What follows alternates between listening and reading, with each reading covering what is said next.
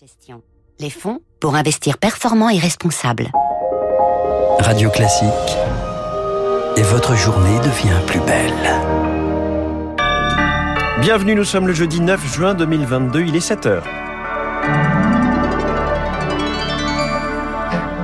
La matinale de Radio Classique avec François Geffrier. La colère des soignants après les premières mesures d'urgence pour l'hôpital. Le bateau coule, on nous fournit un verre d'eau pour écoper, dénoncent les syndicats. Un quart des vols annulés ce matin à l'aéroport Roissy-Charles de Gaulle entre 7h et 14h. On vous explique pourquoi le personnel fait grève. Et puis à trois jours des législatives, direction le Gers, Radio Classique a suivi Carole Delga en campagne, la frondeuse occitane qui se démultiplie pour soutenir les candidats socialistes dissidents. 7h10, que de temps perdu avec le vote négatif du Parlement européen sur la taxe carbone. Ce sera l'édito de François Vidal. 7h15, le choc économique est devant nous, pas derrière nous. C'est l'économiste Véronique Riche-Flores qui le dit. Elle est mon invitée. 7h25, le péril NUP. Emmanuel Macron monte lui-même au front. Ce sera l'info politique de David Doucan.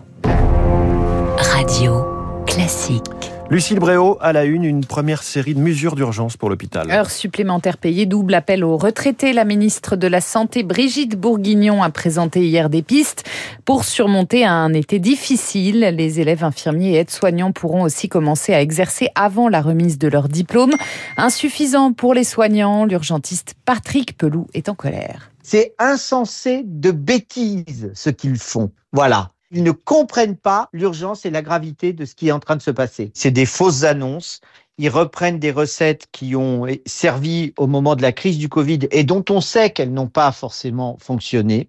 Il n'y a pas de valorisation pour le travail des gens qui font le travail tous les jours.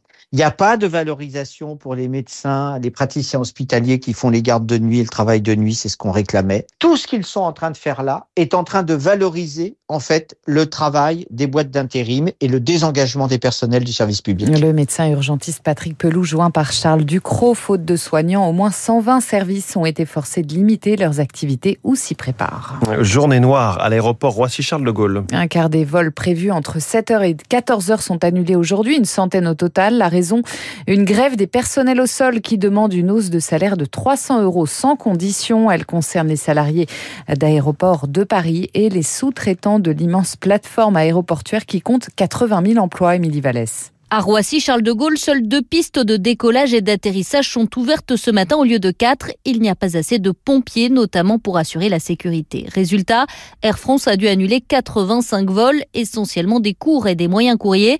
Mais cette mobilisation est nécessaire, explique Nicolas Pereira, secrétaire général de l'Union locale CGT de Roissy. Nos métiers ne sont plus attractifs. Il y a vraiment une volonté d'obtenir enfin que notre travail soit rémunéré à sa juste valeur. Et derrière la demande de revalorisation des salaires, il y a aussi de réaméliorer les conditions de travail et donc d'embaucher aussi. Aujourd'hui, on fait venir les passagers jusqu'à 4 heures avant le, le décollage, étant donné qu'il n'y a pas assez de personnel en sûreté et sur d'autres postes. On arrivera à recruter que si on revalorise pas seulement le salaire, mais aussi les conditions de travail. Aéroport de Paris cherche à recruter 600 personnes, notamment des techniciens de maintenance ou du personnel pour le tri des bagages. Mais l'entreprise fait face à des difficultés persistantes de recrutement, ce qui fait craindre des aéroports saturés cet été, alors que les prévisions de trafic s'annonçaient Adieu la voiture thermique en Europe. En 2035, les eurodéputés ont acté hier l'interdiction de la vente des voitures neuves émettrices de CO2 dans 13 ans. Seuls ceux à batterie électrique ou à hydrogène pourront être vendus. Un vote historique quelques heures après le rejet de la proposition de réforme du marché des quotas d'émissions. Les dernières intempéries du 20 au 23 mai vont coûter 323 millions d'euros selon France Assureur. 93 000 sinistres ont été constatés en trois jours en Vendée, en Loire-Atlantique et dans le sud ouest de la France. À trois jours du premier tour des législatives, Emmanuel Macron à Gaillac, dans le Tarn aujourd'hui. Le chef de l'État vient y parler sécurité dans le monde rural. Il doit échanger sur le déploiement de 200 nouvelles brigades de gendarmerie. L'Occitanie, c'est aussi le berceau de la fronde socialiste contre la NUP. Carole Delga, sa présidente, mène une campagne active pour soutenir les, les dissidents socialistes. Lauriane, tout le monde l'a suivi dans le Gers. Bonjour. Sur la petite place du village des Hauts, ils sont près de 80 élus et militants socialistes venus de tout le Gers. Carole Delga, je suis une femme. Ça, c'est une gauche que j'aime. J'ose espérer la voir très loin. Quand il y a une violence verbale, cela peut générer une violence tout court. Après un discours anti-Mélenchon, direction Panjas, à 20 km de là, sans répit, Carole Delga sillonne les routes d'Occitanie.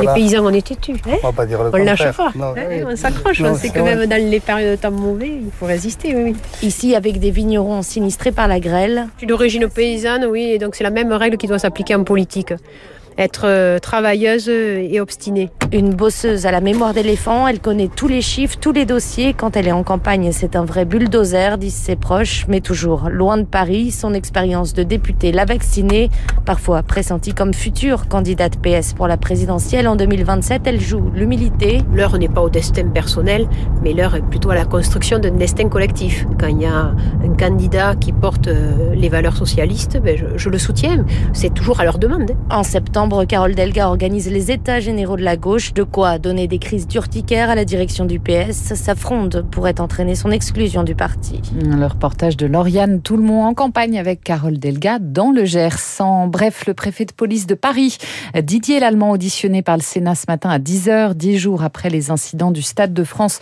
Il va devoir s'expliquer sur sa gestion des événements, audition suivie par celle des représentants de la Fédération française de football, puis du maire de Liverpool. Le procès de Michel Platini et de Sepp Blatter s'est ouvert hier en Suisse. Les deux anciens hommes forts du foot mondial doivent s'expliquer sur un versement suspect d'un million huit cent mille euros à Michel Platini par la FIFA. Son audition est prévue ce matin.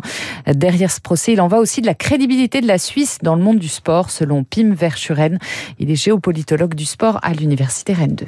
La Suisse, suite à de nombreux scandales ces dernières années, doit montrer qu'elle est capable de s'intéresser, surveiller, contrôler la légalité de ce qui se passe au sein de ces arcades du sport.